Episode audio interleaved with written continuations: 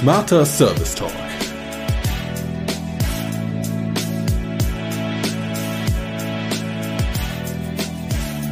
Smarter Service Talk mit äh, Markus Bade. Schönen guten Tag. Hallo Markus. Hallo, lieber Bernhard. Markus, du bist heute unser erster Gast im Smarter Service Talk. Äh, ist ein Format, was es eigentlich schon mal gab auf YouTube und wir haben das jetzt wiederbelebt. Und im Kontext äh, unserer Forschungsaktivitäten ähm, im Bereich Digitalisierung mit Nachhaltigkeit, sag mal, Markus, was hat dein Job und du als Person denn mit den beiden Themen zu tun? Ja, erstmal vielen Dank dafür, dass ich dann heute den, den Restart begleiten darf. Ähm, ja, zu meiner Person und zum Unternehmen. Ähm, Segenia, ein mittelständisches Unternehmen, ähm, knapp 3000 Mitarbeitende. Wir sind im Bauzulieferumfeld aktiv, das heißt also in der äh, Bauwirtschaft. Ähm, wir beliefern die Bauelementeindustrie, Türen, Fenster, Schiebesysteme mit allem, was so an, an Baubeschlägen ähm, notwendig ist. Das Metall im Fenster, Metall in den Türen und dazu kommen noch ähm, Lüftungssysteme und wir bewegen uns immer mehr auch in eine Smartifizierung ähm, von Gebäuden und da äh, arbeiten wir auch aktiv. Es sind vornehmlich im Bereich der Wohnungswirtschaft unterwegs. Mhm. Meine Rolle bei Sigenia, ich bin äh, Teil der Geschäftsleitung und dort äh, für das strategische äh, Geschäftsfeld, äh, für die strategische Geschäftsfeldentwicklung sowie Produktmanagement äh, zuständig und dazu gehören auch die strategischen Themenfelder Nachhaltigkeit und Digitalisierung. Mhm. Nun, Markus, wir kennen uns ja über unsere Studienreihe Digitale Vorreiter im Mittelstand. Da haben wir im letzten Jahr ein Interview zugeführt und da sagtest du mir so sinngemäß, ja, wir haben eine digitalisierte Nachhaltigkeitsstrategie. Was ist das? Was versteht ihr darunter? Mhm. Wir und ich persönlich äh, sind davon überzeugt, dass äh, die Digitalisierung ein Mittel, ein Tool ist. Und wir sind davon überzeugt, dass die Nachhaltigkeit, genauso wie wir es in den 90er Jahren, 2000er Jahren hatten mit einer ISO 9001 Zertifizierung, äh, als selbstverständlicher Teil der Unternehmensprozesse äh, etabliert werden muss. Und wir glauben auch zutiefst daran und ich persönlich ebenfalls, dass wir es nur ähm, gut hinbekommen, indem wir das in alle Prozesse hineinbringen, auch das Thema der Nachhaltigkeit. Und da wird uns die Digitalisierung ja ähm, helfen. Sie hilft uns auch aktiv schon, ähm, schon auch da Informationen, wo sie anfallen, schon direkt in die richtigen Felder einzutragen. Und wir haben festgestellt, im weiteren Verlauf werden wir da ja bestimmt auch noch drauf eingehen, dass äh, wir viele Informationen haben, die nur an die richtigen Stellen ähm, getragen ähm, schon auch zu Auswertemöglichkeiten führen. Und wenn man die richtigen Tools einsetzt, das sind dann Softwarelösungen, ähm, dann sieht man da auch schon erste Effekte. Und nur so kriegen wir auch eine Akzeptanz hin. Äh, wenn ich den Mitarbeitern sage, ähm, ihr müsst jetzt zu eurer heutigen hundertprozentigen Auslastung nochmal zehn Prozent on top ähm, drauflegen und das Ganze kompensieren wir ein bisschen durch mehr Effizienzsteigerung, dann kannst du dir ungefähr vorstellen, dass äh, die Akzeptanz bei den Mitarbeitern nicht gerade sehr groß ist. Ja. Und äh, deswegen ähm, macht es vorher schon ganz klar Sinn, sich zu überlegen, welche Informationen benötige ich, wo liegen diese Informationen vor und wie kann ich diese Informationen einmal an die richtige Stelle eintragen, sodass ich dann auch schon ein hohes Maß an Auswertemöglichkeiten habe. Und nur so bekommt man auch eine Akzeptanz in einem Unternehmen hin, auch bei mhm. den handelnden Personen. Mhm. Ja, wir haben das in unseren Gesprächen zu der Studie SG im Mittelstand äh, mitbekommen, dass gerade diejenigen im Unternehmen, die für das Thema Nachhaltigkeit zuständig sind, da, darunter ja leiden, kann man schon fast sagen, die Daten verfügbar zu, zu machen. Ähm, deswegen jetzt mal ganz praktisch, äh, wie hilft denn jetzt die Digitalisierung, wie hilft das Internet der Dinge, äh, um jetzt zum Beispiel ähm, die Energieverbräuche äh, einzusammeln? Mhm. Ich lege nochmal eine, einen kleinen Zwischenaspekt mit rein, der wichtig ist. Ähm, ich muss mir natürlich im Vorhinein in einer Analyse, in einer Strukturanalyse Gedanken machen, welche Informationen sind relevant, damit ich dann das, was du gerade angesprochen hast, dann äh, auf einer äh, Reporting-Ebene auch auswerten kann. Also ich muss vorher schon mal die Struktur kennen. Und äh, in dem Zusammenhang ist es dann relevant zu gucken, welche, welche Daten benötige ich da, äh, dazu.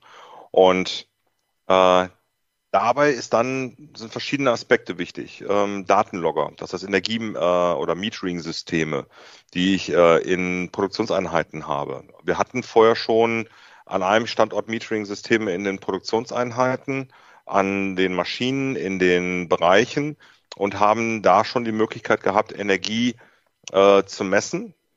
Und dadurch, dass wir wussten, okay, wir haben diese Informationen, fiel es uns leicht, diese Informationen mit dem entsprechenden Datenfeld zu verknüpfen, ähm, um auf die Art und Weise dann zu sagen, okay, dieser Bereich, äh, diese Maschine hat entsprechende ähm, Energiebedürfnisse. Ähm, wenn man das weiterspinnt, kann man auch dann ähm, beim Aufnehmen von ähm, Schrott das heißt also, im metallverarbeitenden Gewerbe oder im produzierenden Gewerbe fällt ja auch ähm, Abfall an. Und der, äh, dieser Abfall, der wird ja heutzutage auch ähm, in den Wertstoffkreislauf zurückgeführt. Dabei findet eine Gewichtsaufnahme statt. Das heißt also, der, das Material muss ja getrennt werden. So wie wir das im Privaten auch machen, ist es in einem äh, Wirtschaftsunternehmen ebenfalls der Fall. Es wird sortenrein sortiert, es wird gewogen und es wird dann zurückgeführt. Und diese ähm, Werte, ähm, kann man ebenfalls sehr sauber schon direkt an die richtige Stelle eintragen oder diese Informationen da verknüpfen. So hat er sich dann ähm, verschiedenste Informationen wie Energieverbräuche, aber auch äh, Materialverbräuche an den richtigen Stellen habe. Und äh, IoT ist eine große Hilfe, wenn es darum geht, auch in einer vielleicht nicht so vorhandenen äh, geschlossenen IT-Datenstruktur, wenn da Netzwerkkabel fehlen, kann man auch mit ähm, smarten Metering-Systemen agieren und dann bestimmte Bereiche äh, per äh, Funksysteme dann auch anbinden. Also da gibt es viele Möglichkeiten, auch unter Sicherheitsaspekten, die man da heutzutage einsetzen kann. Ja, ja, es ist ja durchaus eine, nicht trivial, an die Daten heranzukommen. Ähm, wenn ich mir so eine Produktionsstätte vorstelle, da sind äh, ja viele Maschinen, auch unterschiedlicher Hersteller. Äh, wie kommt er da an die Daten ran? Ähm, bei neuen Maschinen kann man das heutzutage schon mit den Maschinenlieferanten vereinbaren, dass dort auch entsprechende Datenlogger, Datenerhebung, Metering-Systeme mit integriert sind. Und bei den Anlagen, die vielleicht ähm, älteren Ursprungs sind, da kann man ähm, übliche Metering-Systeme dazwischen schalten, um auf die Art und Weise auch ähm, der entsprechende Energieperformance äh, zu messen und dann auch direkt den Bereichen zuzuordnen. Ne? Weil, also wenn du eine Gruppe hast, das ist ja das Gute an einer, an einem produzierenden Gewerbe, du hast eine Gruppe von bestimmten Maschinen und diese Gruppe, wenn jeder äh, der, der, der Gruppenteilnehmer ähm, eine entsprechende Adresse hat, dann kannst du eine Gruppe ähm, gruppieren und kannst sagen, also im Standzentrum sind äh, die Anlagen drin und die Messwerte kannst du dem dann direkt zuordnen. Mhm. Das heißt also, in der Produktion fällt das uns relativ leicht, das heißt auf äh, Hallenebene, auch auf Maschinenebene zuzuordnen. Dann gibt es ähm, Prozessbereiche wie eine Galvanik, da kann man praktisch äh, den kompletten Bereich äh, messen. In der Verwaltung ist es natürlich ein bisschen schwieriger. Ähm, da geht man in der Regel, also die Verwaltungsbereiche kann man messen, messen wir auch äh, im Bereich ähm, Strombedarf und Heizwärmebedarf. Äh, aber da muss man sich dann schon überlegen, ähm, dass man dann über sinnvolle Verteilungsschlüssel geht. Ne? Das heißt also entweder über Quadratmeterzahl oder über Personenzahlen. Da kann man auch einen Mix äh, bilden, so dass man dann also sinnvolle Verteilungsschlüssel äh, in den in den Bereichen vornimmt, die nicht unmittelbar ähm, mal direkt mit dem Energieverbrauchszähler ausgestattet werden können. Den möchtest du und den möchte ich auch nicht an meinem Rechner dran haben. okay. Ja, jetzt äh, stellt sich natürlich die Frage, äh, was macht man damit? Äh, du hast, standst ja äh, im November bei uns auf dem Green Monday und hast dein Smartphone gezückt und hast gesagt, hier, ich habe alles auf meinem Smartphone, kann ich euch zeigen. Wie macht ihr das denn? Wir haben eine, eine Software, eine IT-gestützte Lösung ähm, eingeführt von einem sehr etablierten, sehr bekannten Anbieter, der in dem Bereich weltweit agiert. Und äh, da muss man dann also das Rad nicht neu erfinden. Diese Softwarelösung ähm, hat sehr saubere Strukturen. Die ist unterteilt auf einer, eine Lösung ist ähm, unternehmensbezogen. Das heißt, die bildet mir die Standorte ab. Und dann gibt es eine zweite Lösung, da komme ich dann im späteren Verlauf noch drauf, wo ich dann auch diese Daten dann in meine Produktwelt überführen kann, sprich äh, Ableitung vornehmen kann auf der Produkteebene. Auf der Unternehmensebene habe ich da sehr saubere Strukturen. Da sind also sämtliche ähm, Informationen vorbereitet, die es uns dann erlauben, auch ähm, CSRD-konforme ähm, Reports rauszugeben. Also die Strukturen sind dahinterlegt und ich kann dann die entsprechenden Datenfelder füllen. So, ähm, ich habe gerade haben wir Strom gehabt, ich habe äh, schon einmal den, den Abfall oder den, den, den Schrottaufwand ähm, reingenommen. Ähm, ich habe da die Möglichkeit, ähm, direkt die äh, Tankrechnungen unserer Flotte auch direkt eingeben zu lassen, so dass wir dann sagen, also in der Vergangenheit haben wir viele Informationen in Form von E-Mails, PDF-Anhängen und was auch immer bekommen. Und heutzutage halten wir unsere Lieferanten an, äh, die Informationen in einem digital lesbaren Format äh, zur Verfügung zu stellen und da, wo es möglich ist, sogar direkt in dem System auch einzupflegen, so dass mhm. wir dann zum Beispiel auch die äh, die ähm, Tankbelege der Mitarbeitenden ähm, schon direkt mit einlesen. Wir sehen, was wir an Heizöl einkaufen, Materialverbräuche ähm, für die Produktion, äh, Hilfs- und Betriebsstoffe sind da mit drin.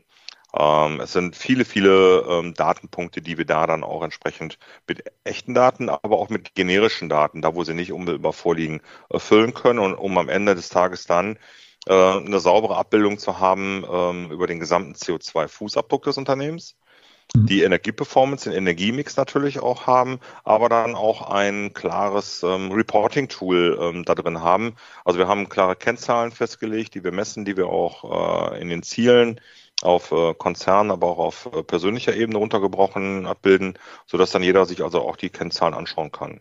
Mhm. Mit klar definierten, einfach zu verstehenden Zahlen, die wir auch jeden Monat den allen Mitarbeitern äh, im Unternehmen auch ähm, gegenüber darstellen. Ja, also ihr habt volle Transparenz für, für euer Nachhaltigkeitsmanagement. Dann gibt es ja auch sicherlich Erfolge zu vermelden. Kannst ja vielleicht vielleicht mal eine Sache, die du auch mit der Öffentlichkeit teilen möchtest, in Sachen Zahlen, Daten, Fakten ähm, geben, weil es scheint ja schon wichtig zu sein, zu zeigen, hey, wir werden besser, wir verbessern uns durch das mhm. Messen, wissen wir, wo der Hebel ist und können entsprechend auch gezielter äh, uns verbessern. Ja, ja. Ähm, das eine ist, wir haben im Startweg einen Klimaschutzfahrplan für uns entwickelt mit einem Blumenstrauß an ganz konkreten Maßnahmen. Diese Maßnahmen sind im gleichen System drin und jede Maßnahme ist mit ihren Effekten. Das heißt also, was ist der Beitrag zur Reduktion von äh, Primär-, Sekundärenergie und auch der direkten Auswirkung auf den CO2-Fußabdruck? In einem, äh, das ist ein theoretisches Modell. Das heißt, wir können simulieren, wie sieht es denn aus, wenn wir Maßnahmen durchführen. Das ist das eine. Und wir sehen jetzt parallel, die Maßnahmen greifen auch. Das heißt, da gibt es auch einen Investitionsplan dahinter. Und äh, da sind Maßnahmen wie zum Beispiel das Absenken der Heiztemperatur. Dazu sind wir ja also die Wirtschaftsunternehmen aufgefordert gewesen im Rahmen des äh, Angriffskriegs Russlands gegenüber Ukraine und den, äh, den drohenden äh, ähm, Schwierigkeiten in der Energieperformance-Bereitstellung ähm, sind wir ja alle dazu angehalten gewesen, die Durchschnittstemperaturen in den Büros abzusenken. Das konnten wir sofort messen. Das heißt also von dem Moment an, wo die Heizperiode wieder angesprungen ist, ähm, gingen in dem Jahr schon direkt die, äh, die äh, Energieperformance-Daten äh, runter, haben sich dann direkt im ersten Jahr um knapp 18 Prozent äh, nach unten hin bewegt, positiv, also weniger Energie, die wir eingekauft haben. Das hat auch ein wenig äh, den Schmerz gelindert bei den gleichzeitig äh, äh, exorbitant gestiegenen Energiewerten. Im Jahr darauf hat sich natürlich dieser Wert weiter äh, vollzogen, weil wir dann einen Fourier-Effekt auch äh, messen konnten. Gleichzeitig haben Maßnahmen wie LED-Beleuchtung, ähm, Umstellung LED-Beleuchtung in der Produktion äh, zu signifikanten Verbesserungen geführt und wir haben im letzten Jahr ebenfalls wieder im knapp zweistelligen Bereich ähm, unsere Energieperformance ähm, senken können. Mhm. Und äh, gleichzeitig auch unseren CO2-Fußabdruck jetzt in den letzten zwei Jahren kontinuierlich um zwischen 12 und äh, 16 Prozent senken können. Ähm, was ich bemerkenswert finde, und du kannst es ausweisen, du kannst es sehen, du kannst es kommunizieren. Und wir werden in diesem Jahr durch äh, Umstellungen konsequent auf Grünstrom äh, global an den Standorten ebenfalls, also es ist ja nicht nur für Deutschland, wir haben ja auch Produktionsstandorte in Polen und in China, äh, werden wir weiter eine signifikante Verbesserung feststellen und wir steigen dieses Jahr ein in der Herstellung von eigener regenerativer Energie, indem wir in Solartechnologie investieren. Und ähm, auch dort werden wir unseren äh, Strombedarf in der nahen Zukunft zu ungefähr 20 Prozent selber decken können. Mhm. Dann lasst uns mal dieses äh, Themenfeld verlassen. Jetzt haben wir über den, sagen wir mal, äh, die Herausforderungen Nachhaltigkeitsmanagement auf Unternehmensebene gesprochen. Lass uns mal über, über eure Produktwelt sprechen. Ähm, gibt ja ähm, äh, viele Unternehmen, die jetzt, sag mal, einen neuen Aufwand haben, die Erstellung von Umweltproduktdeklarationen im englischsprachigen Raum, kurz EPD genannt. Äh, ja, da kommt viel Handarbeit auf einen zu. Wie habt ihr, wie ist euch denn gelungen, das zu digitalisieren? Mhm.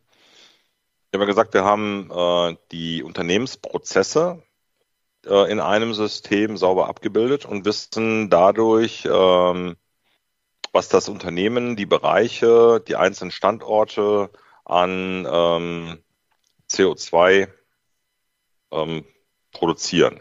Wenn man das, das kann man das runterteilen auf äh, die äh, Tonnen produzierte Ware und kann dann sagen, so messen wir das auch. Jede Tonne, äh, die wir produzieren, hat einen bestimmten Wert an CO2, den wir dem Markt mitgeben. Mhm. Die EPD ist ja die, die nächste Stufe, die gar nicht sagt, okay, das ist nett, dass wir wissen, dass ihr, wir wissen, äh, was ihr als Unternehmen ähm, Äquivalenz dort auch an, an CO2 mitgebt. Aber wir wollen es auch auf dem Produkt wissen. Das heißt also, äh, jedem Produkt wird ein entsprechender ähm, Pass mitgegeben. Ähm, das sind ISO-Grundlagen, ähm, die dahinter stehen, auch in der Struktur. Und äh, wir haben dazu die, ähm, basierend auf der, auf der Software, die nächste Lösung auch eingeführt, die es uns ermöglicht, ähm, die Daten aus den äh, Bereichen, aus den Werken runterzubrechen, zu verknüpfen mit den Informationen aus den Stücklisten. In der Stückliste ist ja drin, welcher Werkstoff, welche Menge, mhm. welche Bezugsquelle und haben können auf die Art und Weise die ERP-Stammdaten ähm, verheiraten mit den äh, Performance-Daten aus dem, äh, aus dem äh, unternehmensübergreifenden System und haben auf die Art und Weise die Möglichkeit, die äh, sogenannten LCAs, Lifecycle Assessments für Einzelprodukte, voll digital erstellen zu können. also es gibt ähm, die äh, EPD hat eine gewisse Struktur. Das eine ist, jedes Produkt hat eine eigene Product Category Rule, sogenannte PCRs. Und äh, wenn ich diese, das ist die Grundregel, wie zum Beispiel Baubeschläge rund um das Thema Fenster bewertet werden. Dann gibt es das sogenannte LCA, das ist dann die Berechnung. Und äh, in die fließt ein äh, die Art des Materials, die Art der Produktion, der Lieferant, wo kommt das Material her, welche Lieferketten sind dahinter. Ähm, und sie betrachtet auch, und das ist der Riesenvorteil zwischen einer äh, eine EPD eines Unternehmens. Äh, wir arbeiten komplett bis hin zur zum Recyclingphase. Wir können also auch sehr genau die Recyclingquoten abbilden, die Energieperformance bei elektromechanischen Produkten. Wie viel Energie brauchen denn die Produkte? Wie viel Wartung, wie lange halten die Produkte, ähm, wie müssen sie geschmiert, geölt, Batteriewechsel und so weiter. Also am Ende des Tages gibt es eine Tabelle, die sehr genau diese Lebenszyklusdaten auch rausgibt. Die stellen wir unseren Kunden auch äh, zur Verfügung. Die sind aber auch Basis dann für das offizielle Dokument, was durch externe Stelle dann äh, verifiziert wird. Und dann am Ende kriegt man ein Zertifikat mit dem Stempel. Und ja. der gesamte Prozess, den haben wir uns zertifizieren lassen. Das heißt also, diese ganze digitale äh, Kette ist zertifiziert, sodass der Verifizierer gar nicht mehr das Unternehmen sich anguckt, den Prozess anguckt, sondern die Daten auf Plausibilität prüft und dann relativ schnell uns dann auch ein Zertifikat zur Verfügung stellen kann. Mhm. Okay. Ja, da äh, klingt ja schon an, äh, dazu braucht er auch die Mitwirkung eurer Lieferanten. Wie kommt ihr denn bei denen an die Daten? Äh, und wie schafft er es, dass das nicht in jeder, jedweden Format rein, rein, reinkommt? Ja, das war, eine, das war eine ganz spannende Herausforderung. Ähm, ist auch noch nicht ganz abgeschlossen. Du kannst dir vorstellen, du musst natürlich mit äh, vielen, vielen Lieferanten reden. Und äh, der eine andere. Habt ihr? Nur mal. Genug, einige tausend. Einige tausend. Okay. Ja, aber man kann, man macht dann Cluster und sagt dann also ABC-Lieferanten und äh, ich denke mal, das ist bekannt, äh, Stahl kommt von wenigen Großkonzernen. Ähm, die haben sich am Anfang schwer getan, uns echte Zahlen, Daten, Fakten zu liefern. Da haben wir am Anfang mit generischen Daten aus der, aus der Materialdatenbank gearbeitet, die in dieser Softwarelösung in, äh, implementiert ist. Ähm, und diese Softwarelösung arbeitet mit den großen Materialdatenbanken der Welt zusammen. Das heißt also, die Informationen, die da drin sind, kann man schon hervorragend heranziehen. Die füllt einem schon mal Datenlücken. Äh, da sind auch die Lieferketten da drin. Ne? Wenn ein Stahlwerk in Wales zum Beispiel ähm, ähm, Stahl zu uns hinliefert und wir wissen das, äh, dann kennen wir auch die Lieferkette und den Aufwand für Transportlogistik hinten dran. Ähm, das war so der Einstieg und haben dann angefangen in einer äh, weltweiten Lieferantenbefragung ähm, so mal die ersten 300 A-Lieferanten abzugreifen. Haben wir hohe Rückläuferquoten, weil viele unserer A-Lieferanten kennen das Prozedere mittlerweile und ähm, haben jetzt auf die Art und Weise dann sehr genaue Strukturanalysen durchführen können. Ne? Und zwar, wie genau ist die Lieferkette? Wo kommt das Material genau her? Und das hat uns nochmal zu einer Performanceverbesserung geführt. Also die generischen Daten waren schon gut, aber durch diese Rückfragen äh, bei den Lieferanten und den entsprechenden Verknüpfungen der neuen Informationen haben wir festgestellt, dass, äh, dass viele Daten noch so Prinzip vorsichtiger Kaufmann äh, waren und heute schon deutlich äh, nochmal zu einer Performanceverbesserung führen, weil wir jetzt mit realen Daten arbeiten. Und das mhm. ist äh, eine Riesenleistung und auf die Art und Weise hat auch manch Lieferant uns gesagt, jo, wir machen jetzt auch mit. Also es gab große Logistikunternehmen, ähm, die am Anfang gar nicht in der Lage waren, ähm, die Daten reinzuspielen ins System. Die haben sich jetzt aber, weil wir nicht die einzigen sind, äh, weil verschiedene Player im Markt äh, diese Fragen stellen, haben sich jetzt entsprechend auch aufgestellt und sind jetzt auch in der Lage, auf einmal Daten nicht mehr per Fax reinzuschicken oder per Scan in eine PDF, sondern tatsächlich auch ähm, Datensätze uns zur Verfügung zu stellen, quartalsmäßig, die wir dann bequem einlesen können. Also das mhm. hat sich, äh, da hat es einen dynamischen Prozess gegeben und äh, wir sehen momentan, dass wir die nächste Generation EPDs äh, wieder um weitere Prozentpunkte besser sind als das, was wir ursprünglich mal als Einstiegsreferenz hatten. Ja, aber jetzt äh, muss ich, erinnere ich mich an äh, dein, unser Gespräch äh, beim Green Monday und da hast du auch eine Zahl genannt. Das fand ich sehr beeindruckend.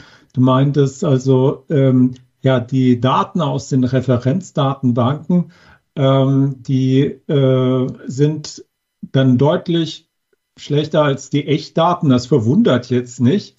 Aber ähm, äh, du hast auch eine Zahl genannt. Mhm. Du sagtest, glaube ich, ähm, dass die Echtdaten gezeigt haben, dass ihr äh, Emissionswerte habt, die ein Drittel niedriger sind als die, die ihr aus den Datenbanken gezogen habt. Habe ich das richtig in Erinnerung? Ja, ähm, das muss ich noch ein bisschen äh, erweitern. Äh, ein Drittel gegenüber den Branchen-Durchschnitts-EPDs. Äh, also die Branchen mhm. haben begonnen, über die Fachverbände äh, sogenannte Verbands-EPDs zu generieren. Mhm. Und das ist dann praktisch der Branchendurchschnitt. Und da gegenüber sind wir bei einem Drittel. Das heißt also, wenn, äh, wenn ein Produkt in einem Branchendurchschnitt, ich sage jetzt mal 10 Kilogramm CO2 ähm, pro äh, Tonne zum Beispiel hat äh, Stahl, dann liegen wir bei drei. Ähm, gegenüber den äh, Datenbankwerten, also aus den Referenzdatenbanken, die wir am Anfang verwendet haben, zu unseren heutigen äh, EPDs, die wir durch äh, echte äh, Datenerhebung haben, liegen wir äh, ungefähr 10 Prozent bis 15 Prozent besser. Hm, okay. Also wir sind also ein Drittel gegenüber dem Branchendurchschnitt und noch weitere 10 bis 15 Prozent je nach Materialgruppe gegenüber den äh, Materialdatenbanken. Ja. Ähm, jetzt habt ihr ja sozusagen alle Daten, um eure Produkte aus der Nachhaltigkeits Brille zu betrachten, sozusagen Sustainability by Design dann auch zu machen. Wie wirkt sich das auf das äh, Arbeiten eures Produktmanagements aus? Grundsätzlich, dass bei äh, Festlegung von neuen Projekten der Nachhaltigkeitsaspekt sehr genau beschrieben sein muss. Das heißt also äh, Themen wie, muss das Produkt Recycling, zum Recycling vorgesehen werden, ähm, sehen wir eine Möglichkeit, das Produkt so ähm, vorzubereiten, dass es auch in ein Refurbishment-Konzept hineinpassen kann. Das heißt also, ist dort, ähm, wie ist die Lebensdauer äh, anzusehen. Es gibt ja verschiedene konstruktive Ansätze, wie man Produkte auslegen kann. Das ist jetzt ein Punkt, der, den wir gerade mit aufnehmen in die äh, vorbereitende Phase, bevor wir Produkte entwickeln. Und weiterer Punkt ist jetzt, an dem wir rangehen, ähm, das ist die Art, wie wir Produkte entwickeln wollen. Da legen wir gerade ähm, mit den Informationen, die wir vorliegen haben, äh, neue Konstruktionsrichtlinien fest und wollen auch in der nahen Zukunft ähm, bei der Produktentwicklung den Produktingenieuren, den Entwicklungsingenieuren auch die Möglichkeit geben, ähm, Vergleichsrechnungen direkt am CAD vorzunehmen zwischen verschiedenen Werkstoffen und verschiedenen äh, äh, konstruktiven Ansätzen. Hm. Jetzt seid ihr ja, gehört ihr ja zu den Unternehmen, die noch nicht ähm, berichtspflichtig seid, äh, sind, aber bald. Ich glaube 2015 seid ihr fällig. Ähm, aber wenn wir jetzt mal in der Gegenwart bleiben, äh, was hilft euch jetzt diese Investition äh, in die Datenbasis, in die Fähigkeit, äh, äh, ja, sag mal, evidenzbasiertes Nachhaltigkeitsmanagement zu machen? Wie hilft euch das zum Beispiel gegenüber den Banken und äh, welche Möglichkeiten äh, gibt es dort ähm, daraus auch, sag mal, seine Refinanzierungsmöglichkeiten zu verbessern? Mhm. Also sind, dadurch, dass wir kein Kapital am Kapitalmarkt orientiertes Unternehmen sind, also wir keine AG sind, ähm, sind wir über die normalen äh, rechtlichen Rahmenbedingungen ab 2025 ähm, dazu verpflichtet, für das Jahr 2025 in 26 einen ESG-Report rauszugeben. Das ist erstmal so rein die, die technische Geschichte. Die ist getrieben durch die äh, durch Europa, durch den New Green Deal. Ähm, die EZB, Europäische Zentralbank, ist angehalten, die Geschäftsbanken, erstmal die, die Nationalbanken und die wiederum die Geschäftsbanken, ähm, die Risikostreuung auch unter dem Aspekt ESG äh, zu betrachten und durchzuführen und Unternehmen und äh, äh, Marktteilnehmer, die sich am Kapitalmarkt finanzieren, refinanzieren wollen und müssen, werden ab dem Zeitpunkt äh, 25, 26 dann auch einen solchen Report vorlegen müssen. Äh, es wird nicht nur ein Hygienefaktor sein, es wird ein ganz klares Anforderungsfaktor sein. Ansonsten werden Banken es schwierig haben, den, äh, den Finanzierungsanfragen stattgeben zu können. Das ist mal so der, der Rahmen, die Rahmenbedingungen. Unsere Banken, mit denen wir zu tun haben, jedes Unternehmen hat Hausbanken, haben uns sehr früh darauf hingewiesen, dass sie ähm, von uns als äh, Unternehmen schon frühzeitig mit eingebunden sein wollen ähm, in diese Betrachtung, äh, da sie halt auch gerade dabei sind, ihre Bewertungskriterien entsprechend auch aufzubauen. Und ähm, da ist sehr konkret in Gesprächen äh, an uns herangetragen worden. Also was tut ihr in dem Bereich? Ähm, wie kommuniziert ihr das Ganze? Wir sehen dann noch nicht viel von euch. Äh, wir haben noch kein Gefühl, aber wenn wir in der nahen Zukunft über äh, Finanzierungsmöglichkeiten äh, sprechen, dann sagen wir euch heute schon, wir brauchen dann von euch auch entsprechende Aussagen. Die sind am Anfang das war auch akzeptiert, ähm, noch nicht strukturell äh, in, in einem Rahmen drin. Aber wir sagen euch jetzt schon, ab 25 werden wir da ähm, anderes Augenmerk drauf legen. So, das waren die Gespräche, die wir im letzten Jahr hatten. Und äh, das war auch nochmal für uns dann auch ein, äh, äh eine Initiale zu sagen, gut, wir tun vieles. Und zwar im Bereich, ich habe es gesagt, ähm, auf der E-Ebene, Nachhaltigkeit auf der Unternehmensprozessebene, auf der Produktebene. Aber äh, in dieser Art von Kommunikation ist auch das Thema S, Social und G-Governance auch ein ganz wesentlicher Punkt. Und äh, demzufolge äh, werden wir äh, die entsprechenden Strukturen nach CSRD-konformen Regeln ähm, aufbauen. Da sind wir gerade dabei und ähm, haben auch schon ähm, in einem ersten Step den Banken gezeigt, was wir tun.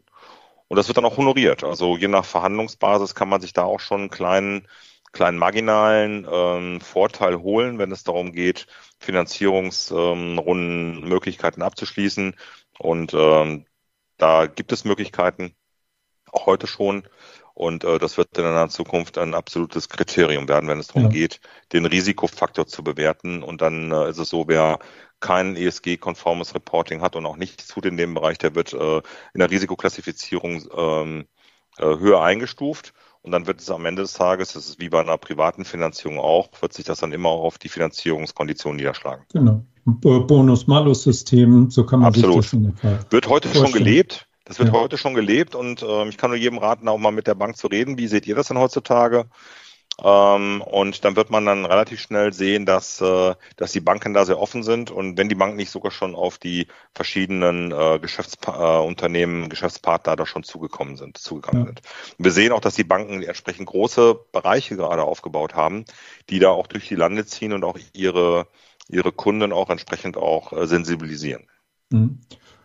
Und ähm, ich glaube, das ist vielleicht jetzt auch nochmal wichtig festzuhalten, das betrifft jedes Unternehmen, auch die, die nicht äh, berichtspflichtig sind.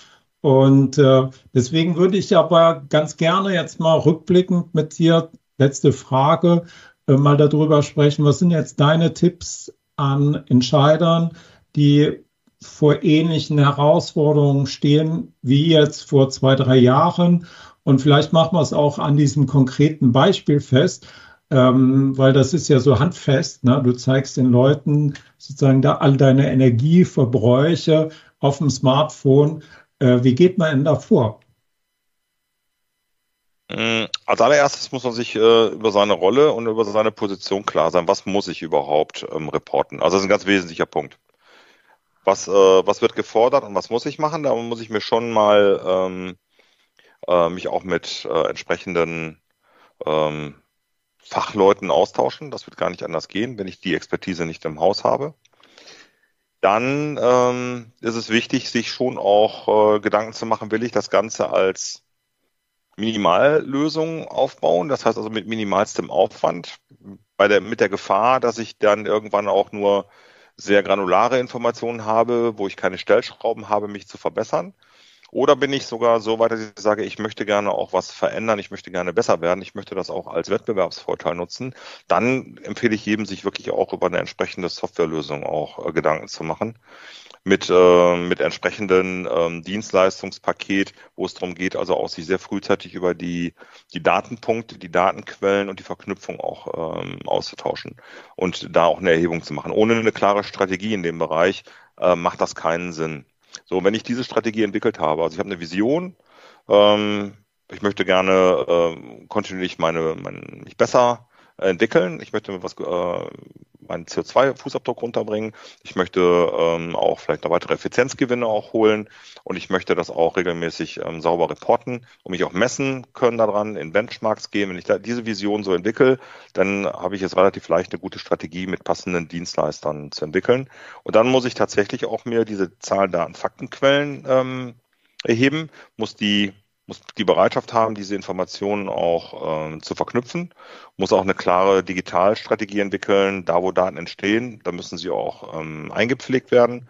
Und äh, wenn man dann mal so die ersten Schritte gegangen ist und dann sieht, ups, ich äh, bin sogar in der Lage damit, also relativ viel Informationen zu bekommen, äh, macht es immer Sinn, sich auch Kennzahlen zu ähm, äh, festzulegen, die ich messen möchte.